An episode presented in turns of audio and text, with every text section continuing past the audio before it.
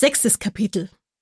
Streifzug durch die romantische Innenstadt und Aufstieg der Himmelsleiter. Vom Scheiblingsturm trennen sie knapp zehn Minuten vom St. Gertrauplatz vor der gleichnamigen Kirche. Gehen Sie weiter entlang des Innkais über die Marienbrücke, besser bekannt als der Innsteg. Er verbindet seit 1846 die Altstadt mit der Innenstadt. Wenn Sie auf der Brücke stehen und Ihren Blick auf die Altstadt richten, Schauen Sie direkt auf den Ort, an dem ich das erste Mal auf der Bühne stand. Das weiße Gebäude des Stadttheaters Passau. Die Brücke geht über in die Maria-Hilf-Straße, wo Sie zu Ihrer Rechten bereits vor der Kirche St. Gertraud stehen. Das Besondere? Von hier können Sie die italienische Seite Passaus am besten ablichten. Vor der Kulisse des grün schimmernden Inns kommt der italienische Barockcharme der bunten Häuser ganz besonders gut zur Geltung. In den wärmeren Monaten ist die farbenprächtige, üppige Bepflanzung des Innenufers ein weiterer Blickfang für die Fotolinse. Am besten, Sie unterstreichen den Ausblick mit einem Tässchen Kaffee und dazu ein Stück hausgemachten Kuchen. Den gibt's im angrenzenden Café Kaffeewerk. Hier locken an schönen Tagen die bunten Liegestühle auf dem St. Gertrauplatz zum genussvollen Verweil. Die perfekte Entspannung bevor wir das nächste Etappenziel auf dem Maria-Hilf-Berg ansteuern.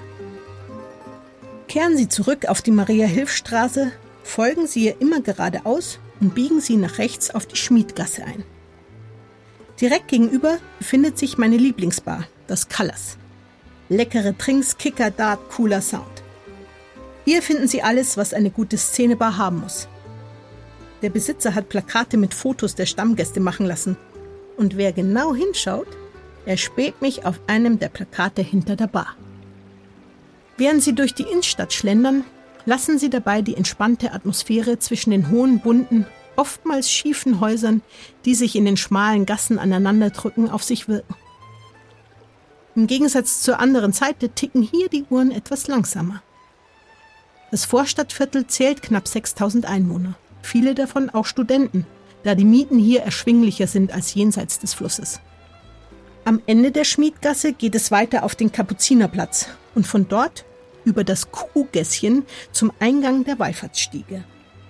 321 Treppen gilt es von hier zu erklimmen, bis sie vor dem Eingang der 1624 bis 1627 erbauten barocken Wallfahrtskirche Maria Hilf stehen. Die Himmelsleiter, wie die Stiege auch genannt wird, ist überdacht und an den Wänden mit zahlreichen Gedenktafeln übersät. Ziel der Wallfahrer ist die Verehrung des Gnadenbildes mit Maria und dem Jesuskind über dem Hochaltar. Für die vielen Hilfesuchenden, Danksagenden und Anhänger der Gottesmutter ist Maria Hilf eine große Gnadensstätte, die unter anderem durch das Gnadenbild symbolisiert wird. Allerdings wird hier eine Kopie von 1618 verehrt. Das Original des Künstlers Lukas Kranach dem Älteren war viele Jahre im Privatbesitz der Habsburger und wurde von Erzherzog Leopold nach seiner Heirat mit Herzogin Claudia von Medici anno 1625 nach Innsbruck mitgenommen und schmückt seit 1713 die Pfarrkirche St. Jakob in Innsbruck. Die Kopie war somit zu Beginn berühmter als das Original. Initiator der Marienverehrung ist Kaiser Leopold I. Vor seinem Feldzug gegen die Osmanen im Jahr 1683 betete er täglich vor dem Marienbild für seinen Sieg. Maria hilf! wurde schließlich zum Schlachtruf und der Habsburger Kaiser zog am Ende siegreich von dannen. Eine weitere Attraktion, die es in der Wallfahrtskirche zu bestaunen gilt, ist die Kaiserampel. Anlässlich seiner dritten Hochzeit mit der bayerischen Prinzessin Leonore von Pfalz-Neuburg stiftete Kaiser Leopold I. den prunkvollen, gold-silbernen Kronleuchter, auf dem drei kleine Engel sitzen. Die Ampel ist vermutlich das wertvollste Relikt aus dem früheren reichen Maria-Hilfer-Schatz, der in der napoleonischen Zeit an die Stadt übergeben werden musste. Neben dem Kirchenbesuch müssen Sie in jedem Fall auch noch die Aussichtsplattform besuchen. Hier liegt Ihnen Passau in seiner ganzen Pracht zu Füßen. Wer hier eine Möglichkeit der Einkehr sucht, der findet höchstens die Einkehr nach innen. Es gibt auf dem Maria-Hilf-Berg keine Gastronomie. Dadurch herrscht an diesem Ort eine fast andächtige Ruhe. Von der Gottesmutter Maria geht es weiter zu den Römern. Genauer gesagt in das knapp zehn Minuten entfernte Römermuseum Castel Boiotro. Spazieren Sie den Maria-Hilf-Berg hinunter, weiter auf die Maria-Hilf-Straße und folgen Sie linker Hand der Jahnstraße.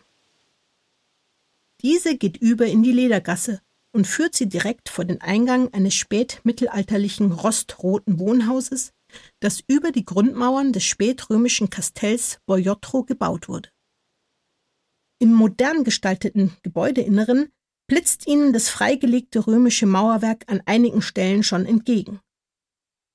Die umfangreiche Ausstellung informiert abwechslungsreich über das Leben der Römer in Passau. Besonders beliebt ist die Peutingersche Karte, die über die gesamte Länge des Raums im Obergeschoss verläuft. Hier haben Besucher, die aus dem damaligen römischen Reich stammen, die Möglichkeit, ihren Heimatort zu erspähen, falls er verzeichnet ist.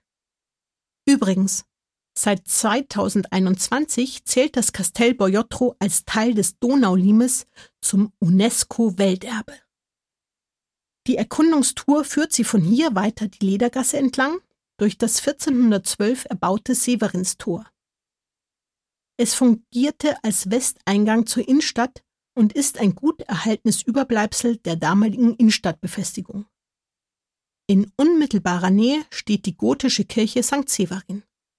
Vermutlich stammt ihr Fundament von einer Kirche aus dem 5. Jahrhundert, die der heilige Severin von Noricum einst in Auftrag gab. Ausgehend von dem Mauerwerk macht es die Severinskirche zur ältesten erhaltenen Kirche in Passau.